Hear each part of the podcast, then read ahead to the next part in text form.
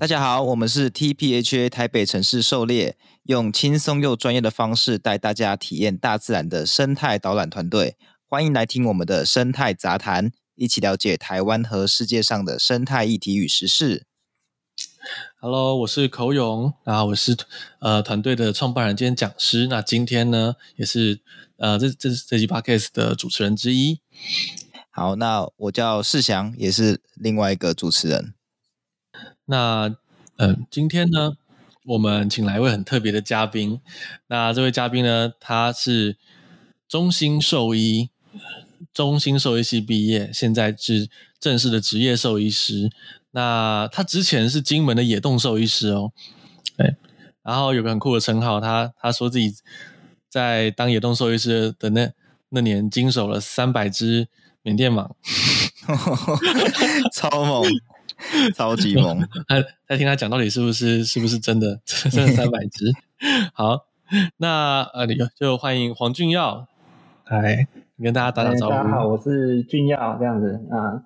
我就是之前在金门担任野生动物救伤的兽医师，诶，说三百只缅甸蟒是没有那么多啦，对，那、呃、没有三百只，不过应该有个一百只这样子。哇，就是在他们出没的季节的时候啊，可能一天，哎，三只或五只，这都是很稀松平常的。嗯，所以说不敢说经验丰富啦，但是是真的碰过蛮多的这样。呃，我这这些东西后面都可以再聊，而且搞不好有些观众他们其实并不太知道台湾是有原生的缅甸蟒这件事情，这个其实真的蛮酷的。我第一次知道的时候也觉得哇，台湾真的很很厉害。那在金门缅甸蟒被正式发现是原生种之前呢、啊，金门就已经有很多野动兽医师了吧？那那个时候你们都怎么处理缅甸蟒了？还是说以前比较少遇到？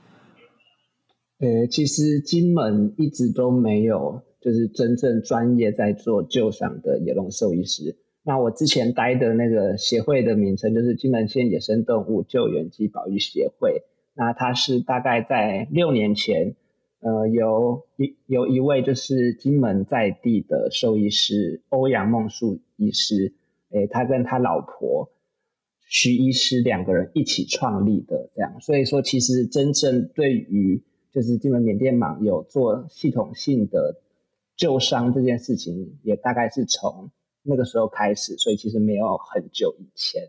那我们大概是在二十年前呢，呃，就是二十到十年前这个时候才有去做相关的研究。那时候是林志明老师的团队去有研究去证实说，就是金门的缅甸蟒，他们的基因定序是跟就是对岸福建他们的就是亲缘关系是接近的，而不是放生的。缅甸蟒，所以才才才确立了它是属于金门的原生种。那在这更早之前呢，就是民国九十年以前，其实界定是很模糊。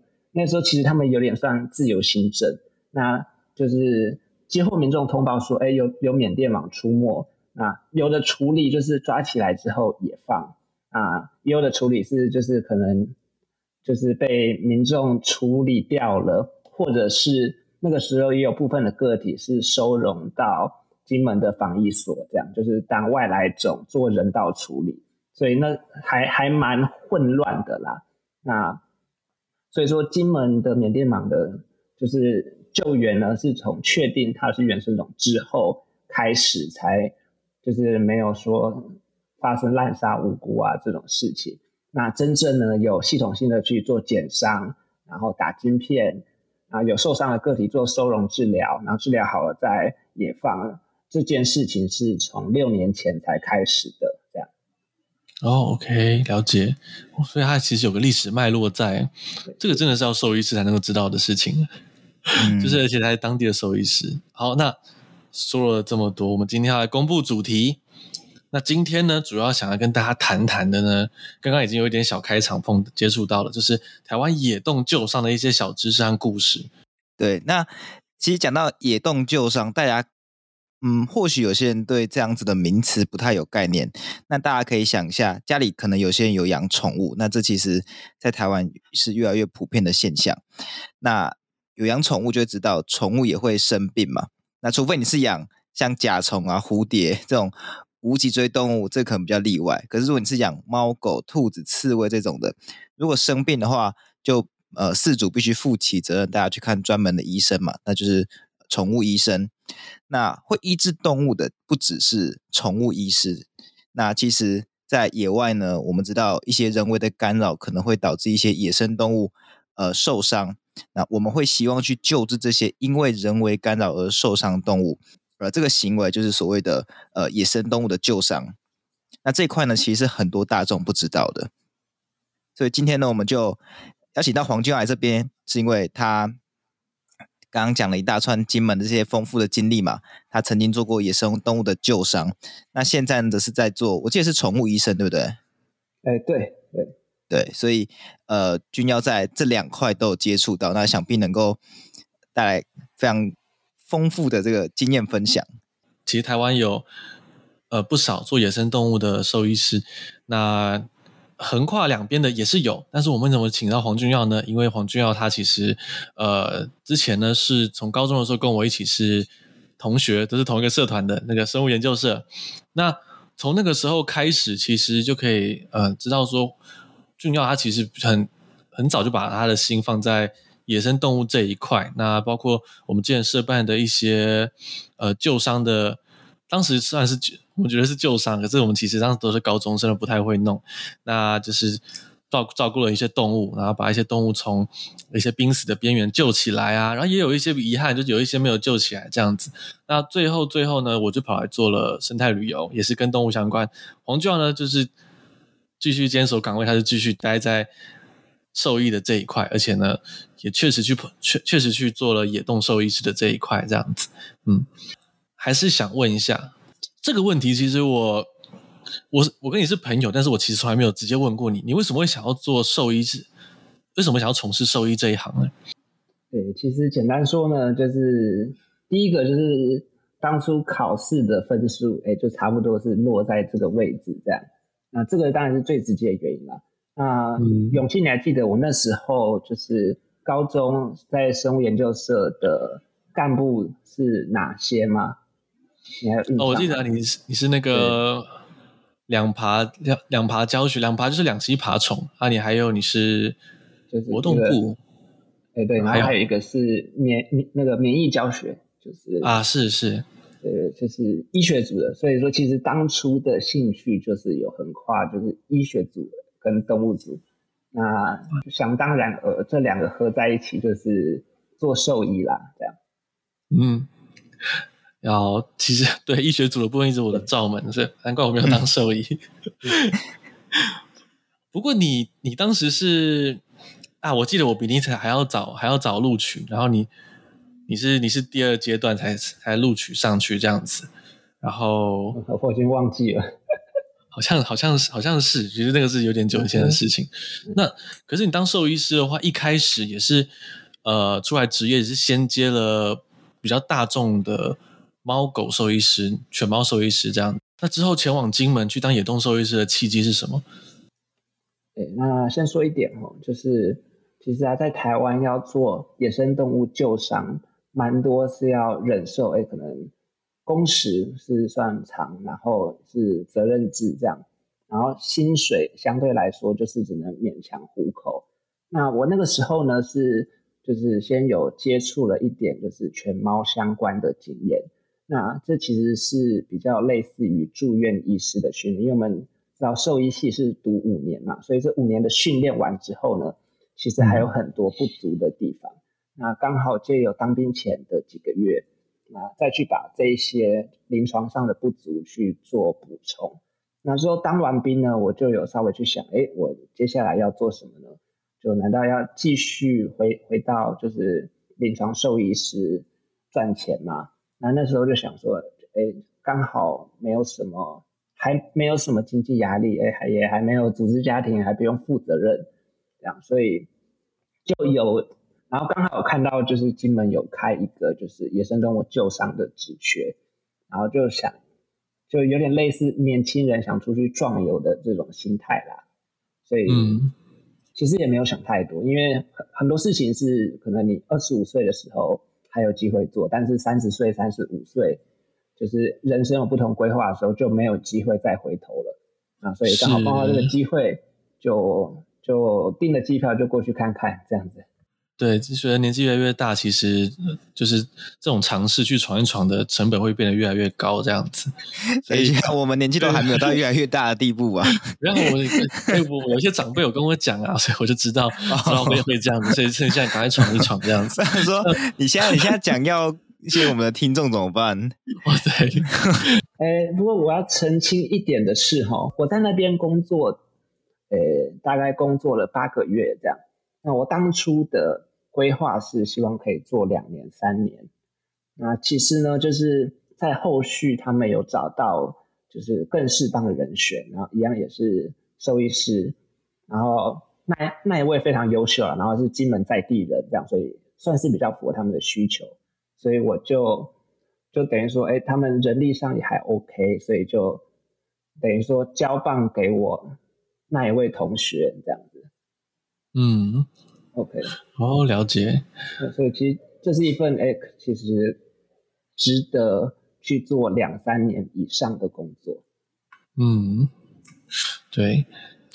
可是确实啦，就是他他终究还是比呃猫狗兽医师来的辛苦一点嘛，工时工时方面，啊，我们后面可能会可能很会谈到。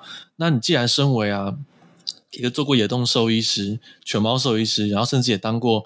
TNR 兽医师，这个有的人有兴趣，就是 TNR 的部分。你觉得野动救伤跟另外两者有什么呃最大的不同？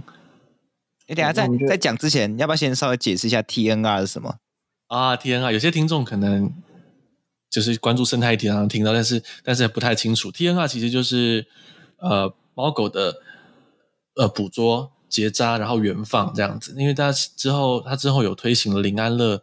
呃，之后呢，就需要有个配套的措施去处理流浪流浪犬猫的问题啊，所以他们就是用这种方式。嗯、对，所以就是我们假设有一个区域，哎，可能有一百只流浪狗啊，如果这一百只流浪狗呢，他们没有去做结扎这个动作，那他们就会不停的交配嘛，啊，生小狗这样子。那 TNR 他们的概念就是呢，哎，你把这一百只都抓起来，然后就做绝育之后，那。就是等于说痛苦到他们这一代为止，那他们就会继续在那个环境生存，然后慢慢慢慢就是生老病死这样子啊。不过当然当然这个是最理想的状况啦。那实际上是怎么一回事啊？这个就是一个非常大的议题了。对对对，这其实是相对复杂的另外一个议题。我们今天还是 focus 在就是野动救伤跟犬猫医师这个部分就好了。那我就跟大家解释，就是野生动物救伤的兽医跟我们一般犬猫或宠物的兽医这有什么不一样？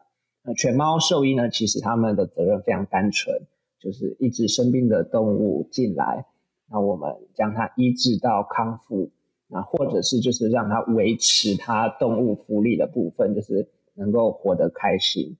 那它其实是属于服务业啦，就是饲主把动物交给我们，然后用。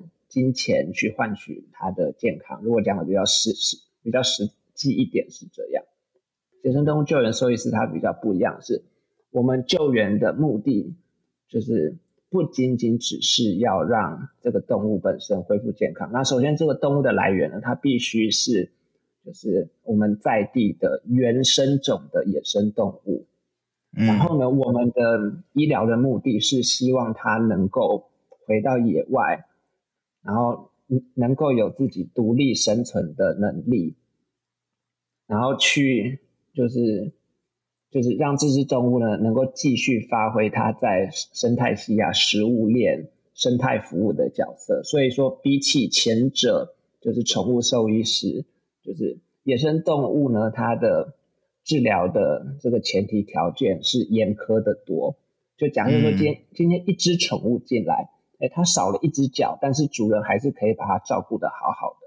那假设今天是一只野生的老鹰进来，它少了一只翅膀，那它就没有办法在野外去觅食，没有办法独立生存。所以说，如果是宠物的话，哎，我们当然可以把它医治好，让它开心的度过它的余生。那如果是野生动物的话，它如果没有野放的可能性的话，那其那其实就没有。医治的必要。那这是比较现实的部分。那这类动物呢，有两个选择，第一个呢，就是如果它能够作为我们的救伤教育大使，就是可以去警惕小朋友啊或其他民众说，哎，我们要怎么样去避免野生动物受伤，去做一个长期的收容。那另外一个呢，我们就是会直接执行安乐死这样。嗯，所以还是还是会有时候会用到安乐死的这一步这样子，因为它。毕竟是如果无法野放的话，嗯，它会比较消耗很医疗的能量这样。可是野动野动救伤这个部分呢、就是这样听起来，它的花的单只动物治疗平均起来，它的花费其实是不输给猫狗的。那台湾现在大环境下，毕竟野生动物啊，它送它送去的话，你的 case 变得比较多的话，它其实也不会像猫狗的 case 变多，有比较多的收入。它其实是有固定的经费来源的，这样子就是靠那个经费的吧。台湾的这个环境对于野动救伤，还有野放，就是野放训练那些是友善的吗？到目前为止，那如果以以投入的人力啊，就是对这一块有热情的兽医师，还有还有就是，哎，我们的照养员还有义工来说的话，是越来越多。然后以一般民众，因为我们有不停的在去做教育，其实大家的基础的观念也都越来越好，这样子。哎，就像是我们在在二十几年前最早就是才台湾第一个成立，就是我们的特生中心嘛，就是以国家的经费去做野生动物救伤。那那个时候其实因为就只能够救嗯保育类名录里面的动物。嗯。那在之后呢，各地的鸟会啊也慢慢有成立，哎，可能像是桃园鸟会，就是他们也有成立非营利的。动物医院去做野鸟的救伤，然后各地的鸟会也可能跟在地的兽医院有合作去做鸟类的救伤。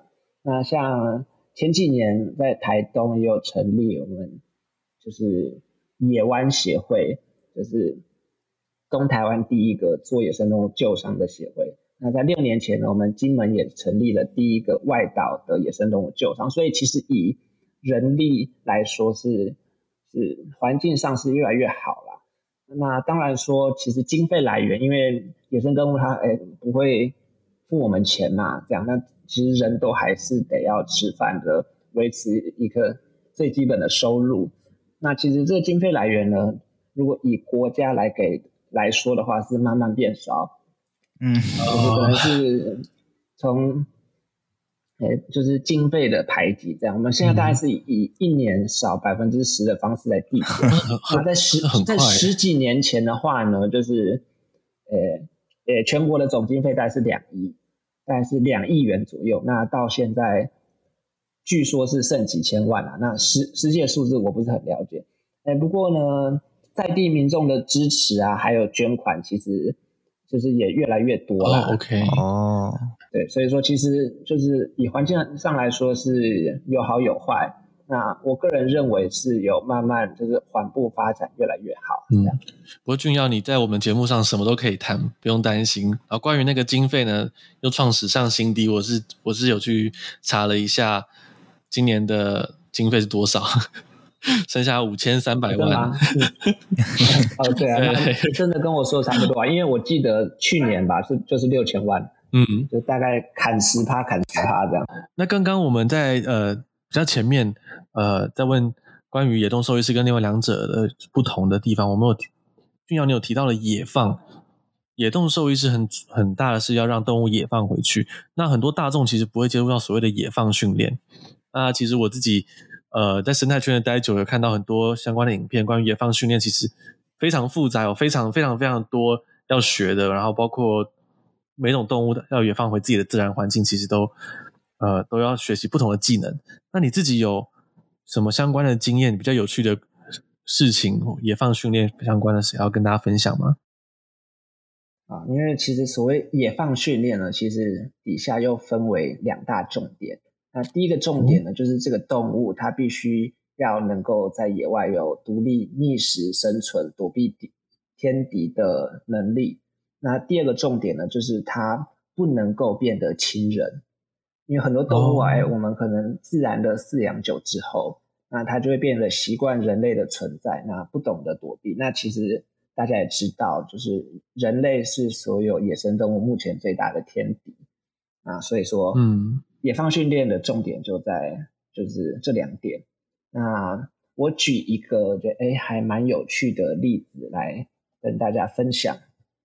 然后在今年大概五月多的时候呢，就是在金门的机场，就是机场的人员有捡到一窝蛙那个花嘴鸭，那总共是。十一只，那因为他们也没什么经验嘛，那时候是一只母鸭带着十一只大概出生一周龄的小鸭，然后在机场边边的水沟里面就困在那边了。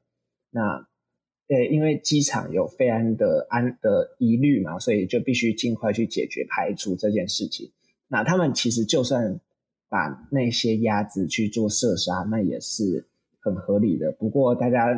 就是都想要尽量去救救他们，所以他们就把小鸭给抓起来，然后母鸭因为会飞，所以就被吓走了。这样，那其实这个最正常的情况呢，嗯、我们就是要回到原本的地方，然后去试着把，就是看有没有办法找到母鸭，让这些小鸭可以重新接受妈妈的照顾。啊，很遗憾，就是母母鸭就不知所踪，都找不到。那我们只好去接手照顾这些小鸭的工作，这样。那这后面的问题就很大了，因为就是这些鸭子呢，它没有母鸭的教育，那所以说就是在饲养的过程中呢，第一点我们要尽量去避免，就是它去习惯人类，所以我们在做任何的处理啊，都很麻烦，就是嗯大热天夏天我们要戴安全帽，然后安全帽下面可能再再披斗篷。啊，披穿迷彩装去打破我们所谓人类的轮廓，然后在触碰的时候也要戴手套，去尽量去减少人类的味道，这样子。嗯，然后在喂食的过程中，因为其实鸭子是属于早熟性的鸟类嘛，它们小鸭自己就蛮会自己吃东西的。那其实就一开始呢，就为了它们要长得快、均衡、方便，所以我们还是以就是。就是金门那个方便买到的鸭饲料，然后去混合，就是他们在外面常常吃的可能是浮萍啊，就是，或者是水生昆虫啊等等的食物。那在它慢慢慢慢长大的过程中呢，那那就是尽量再去把就是鸭饲料的比例去降低，然后去让它去能够接受它自然的食物，而不会哎。放出去之后，哎，找不到鸭饲料就饿死了，就不会发生这种情况。嗯、然后接下来呢，就是呃，我们小就是小鸭子呢，它一开始会需要保暖，所以我们就养在室内，就当成是家禽在做饲养。但是呢，慢慢长大之后呢，我们就要把它移到我们外面的，就是。我们会很大的铁笼放在外面，然后可以接触到，可以晒到太阳，那它底下也可以长草、长植物出来。然后，然后呢，也买了一个，哎，可能相对人工的水池，但是要尽量布置的像是野外的自然环境，就是要提供它一个尽量接近自然环境的一个地方，让它去做适应。嗯，那所。那还蛮欣慰的是呢，哎，十一只鸭子，哎，其中大概有三四只就因为自己个体虚弱的问题夭折。那我们最后呢，有八只成功的野放。那在最后野放的时候呢，哦、就是他他们完全没有亲人行为，就是跟我们一般的野鸟一样，远远的看到人，哎，就会躲避这样。然后。嗯然后我们食物的部分呢，哎，他们也不太需要我们人类去做烦恼，就哎，就是只要准备好接近野外的食物，那自己就能够找得到。这样，就是我们的目的，就是要尽量让它能够跟野外的动物是具是具备相同的能力。那当然可能，哎，经验比较不足，哎，中间有没有什么盲点，我们没有去顾及到。那这其实。我们也有去收集很多资料，去去尽量去做到最好啦。那如果有什么哎，刚刚提到了故事中做的不好的，那也欢迎就是哎，有人可以 留言我们 TBHA 去做指教，我们也都会虚心接受这样。嗯，就借由这个故事回答了这个问题啦，这样。OK OK，我稍稍微就是呃，帮大家也讲一下，就是这个很多人都觉得自己可能有做过诶类似野野生动物的野动救伤的事情，可能我捡过幼鸟，捡捡过雏鸟什么的，然后我去把它照顾，然后放了的时候呢，就发现诶它还会对我依依不舍，就觉得很有成就感。可是事实上，这个专业点就不一样，就是呃，就是呃，像俊耀这边呢，他就是会想说，这野生动物要野放，它就是真的要野放出去，变成回归成野生动物。所以，如果他 他们看到这些。花嘴鸭，它其实是会再跑回来亲人的，那其实这是一个很，反而是一个失败的事情，这样子。那而且看到这中间其实是非常非常困难的，像十一只有八只能够成功野放，就是非常欣慰的事情。对啊，而且我听这样听起来，你看就是鸭花嘴鸭这样子，然后要理解它的食物，然后要做这么多的安排，然后它的栖地也要做很多方面的考量，才能够布置一个。呃，相对理想的环境，那野生动物又不只有鸭子，还有很多什么穿山甲，像刚刚前面讲到缅甸蟒啊，还有一堆有的没的东西，每一种都要有这么详细的了解，真的觉得相当的、嗯、相当的不简单呢。对对，那那我们就直接问说，那对于我们的听众来说，因为大家主要是居住在市区嘛。居住在都市，那刚刚也讲到的是那个鸟类的相关的问题，所以其实大家最容易接触到的相关议题，其实就是落落巢雏鸟的问题。所谓落落巢雏鸟，就是从巢中掉落到地上落单，或者是人类以为它落单的一些幼鸟、雏鸟这样子。那有建议大家可以怎么处理吗？就是在到你们呃的单位之前，民众可以怎么样去判断或处理这样的事情？诶，首先呢，我们就很多民众呢，其实没有办法分辨说什么样的状况，这个鸟是需要帮助的，那什么样的状况是不需要帮助的。那首先呢，我们就要先教大家要怎么分辨所谓雏鸟、幼鸟跟成鸟。那雏鸟呢，就是我们一般就是诶印象中就是刚出生的小鸟，它的样子，它会是没有毛的，然后可能眼睛没有睁开。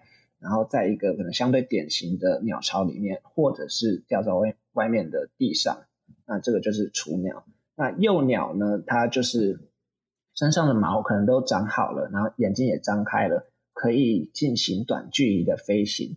但是呢，它的羽色会跟就是我们一般图鉴上看到的成鸟不太一样，通常会比较单调一些。那最明显的特征是它头上会有几几根绒毛。那蛮可爱的，我们都会俗称为是呆毛。那成鸟的话，就是大家一般看到图鉴上的鸟，哎，这种鸟的白头翁是什么样子？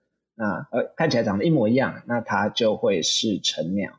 那这这个是最基本的分法，当然其实就是有很多的例外。那这个其实就是我们个人有兴趣再去学习的部分。好，那如果我们看到雏鸟的话呢，那它其实一般都。会需要我们人为立刻去做介入。那首先呢，我们要先判断说它是健康的还是不健康的。那这个当然其实比较涉及就是兽医专业的部分，但是有几个简单的的特征，就是第一个我们可以去摸摸看，就是这只鸟，我们不用担心说碰鸟之后鸟妈妈会遗弃，这个在鸟类是不会的，在哺乳类比较会。那如果它比我们的手温还要低冰冰的话，那它就是就是需要人就是立刻介入帮助。那如果说他有外伤的话，那也是立刻需要帮助。那那如果说他哎很没有精神，就是我们去摸它，它也没什么反应，那这也是需要帮助。那他如果呢，就是哎我们人靠近它，摸起来温温的，哎也没有什么受伤。然后会很积极的想要跟你要食物，张开嘴巴，那它就是一只健康的雏鸟。那健康的雏鸟呢，我们其实可以看看附近有没有，因为其实雏鸟不会离它原本的巢太远，通常都是不小心掉下来。那如果附近有它的鸟巢的话，我们可以赶快把它放回去。那通常其实鸟爸爸、鸟妈妈是蛮能够接受的，嗯，这样。对，那如果说实在找不到鸟巢的话，那也可以立刻送到就是相关单位去做救治啊。这样，那这是雏鸟部分。那我们接下来提到幼鸟，其实蛮多的幼鸟呢，他们在这个阶段是已经离开巢，那可能也不会离巢太远，是由爸爸妈妈带着，到附近，诶，可能跑跑跳跳啊，稍微短距离飞啊，去觅食。那因为我们说初生之犊不畏虎嘛，其实很常见的情况是，他们正在学飞，他们的身体状况没有问题，但是我们人靠近了，他他们不知道要跑去躲起来啊，鸟爸爸鸟妈妈可能被人就吓走了。嗯，那这种情况呢，就是其实原则也一样，就是刚刚前面提到雏鸟部分，我们要先判断说它是健康的呢，还是受伤的。那如果是健康的，我们也可以哦，呃，我们可以把，比如说我们在地上发现它，我们可以把它放到。附近的哎，可能矮墙上啊，或者是树枝上面，就是我们流浪狗、流浪猫比较不会去碰到的地方。那我们人远远的，大概离三十公尺，去观察，在半小时、一小时内有没有鸟妈妈回来带。那其实通常大概百分之八九十的状况是，只要人远离了之后呢，鸟爸爸、鸟妈妈都会回去再引导他们的幼鸟到安全的地方，这样。那如果是受伤的幼鸟呢，或者是诶，鸟爸爸、鸟妈妈一直都没有回来，那这时候也是一样，我们我们会需要即刻进行救援。这样，那成鸟呢，其实更好区分，就是只要我们人能够去碰得到它，那它就是有问题、有生病。好，那最后呢，我们刚刚讲的需要帮助的。Hello。谢谢你们收看本集的节目。以上是本次主题的上半部内容。想听我们谈论更多野生动物救伤的相关话题的话，记得下礼拜六也收听我们的 Podcast 哦。那我们下礼拜见。